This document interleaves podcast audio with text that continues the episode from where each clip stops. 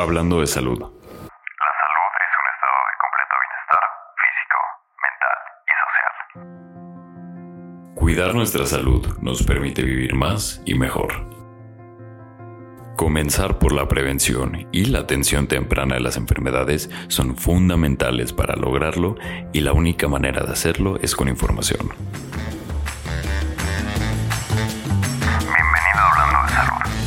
Podcast pensado en la prevención de la salud, en vivir mejor. Hablemos de salud.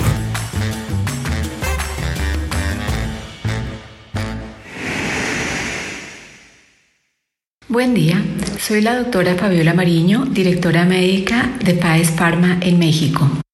En un podcast anterior les hablaba de los pros y los contras de la exposición solar y de cómo una inadecuada exposición solar afecta la absorción de vitamina D. Y así se produce la temida hipovitaminosis D, que no es otra cosa que tener niveles bajos de vitamina D en nuestro organismo. Hoy me gustaría conversar con ustedes sobre los efectos tanto en nuestros huesos como en todo nuestro organismo de tener niveles bajos de esta vitamina y la importancia de alcanzar niveles óptimos de la vitamina D, ahora también llamada hormona D. La vitamina D tiene un papel muy establecido en la salud ósea, pues ayuda en el metabolismo del calcio y del fósforo. Al ayudar en la absorción intestinal de calcio, asegura mantener niveles adecuados de estos minerales para las actividades de la mineralización de nuestros huesos y también promueve la salud ósea al mantener los niveles de hormona paratiroidea en un rango normal, reduciendo el riesgo de caídas y fracturas. ¿Te imaginas tener 433 fracturas óseas en tu vida? Ever Nievo, el que es considerado el primer gran stuntman de la historia, murió a los 69 años después de un sinfín de accidentes que lo llevaron a esa cantidad de fracturas sin padecer ninguna enfermedad relacionada.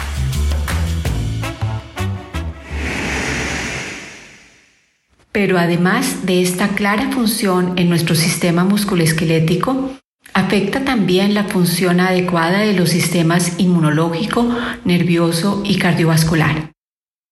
Aunque los efectos óseos perjudiciales de la exposición insuficiente al sol en la infancia se han establecido desde hace siglos, los efectos beneficiosos de la suficiencia de vitamina D en nuestro organismo se han establecido recientemente, con una gran cantidad de investigaciones que asocian la deficiencia de vitamina D con numerosas enfermedades crónicas.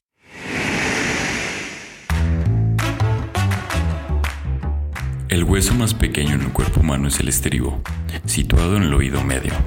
Para que se imaginen su tamaño es un poco más grande que un grano de arroz.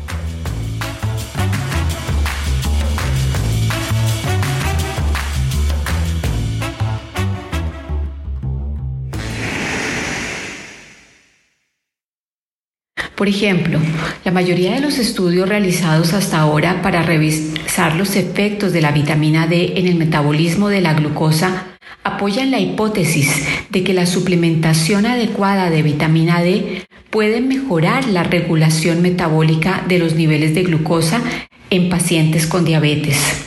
Asimismo, la suplementación con vitamina D para prevenir y tratar enfermedades relacionadas con el sistema inmunitario incluida las infecciones virales, ha sido revisada y se han descrito los efectos hormonales de la vitamina D que puede reducir el riesgo y la gravedad de las infecciones virales.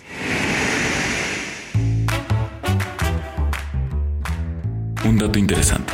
El psiquiatra Joseph Schildkraut y su equipo de investigación han descubierto que entre el 40 y el 50% de los escritores y artistas creativos sufren algún trastorno mental relacionado con los estados de ánimo, ya fuera depresión o trastorno bipolar.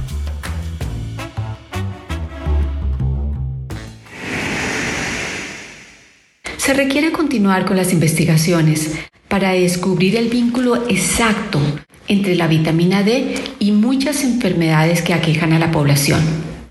Pero lo cierto es que la frecuencia de tener niveles bajos de vitamina D en la población es muy alta, Los estudios indican que uno de cada tres individuos pueden tener niveles bajos de esta hormona, por lo que es muy importante que las personas evalúen con su médico sus niveles de esta importante vitamina D hormonal.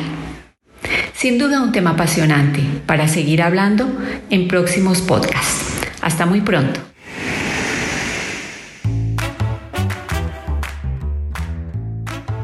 ¿Qué es más fácil, sonreír o fruncir el ceño? Cuando sonreímos intervienen 20 de los 60 músculos de la cara. Para fruncir el ceño se requieren 40 músculos. Es mucho más fácil sonreír y nos vemos mil veces mejor sonriendo.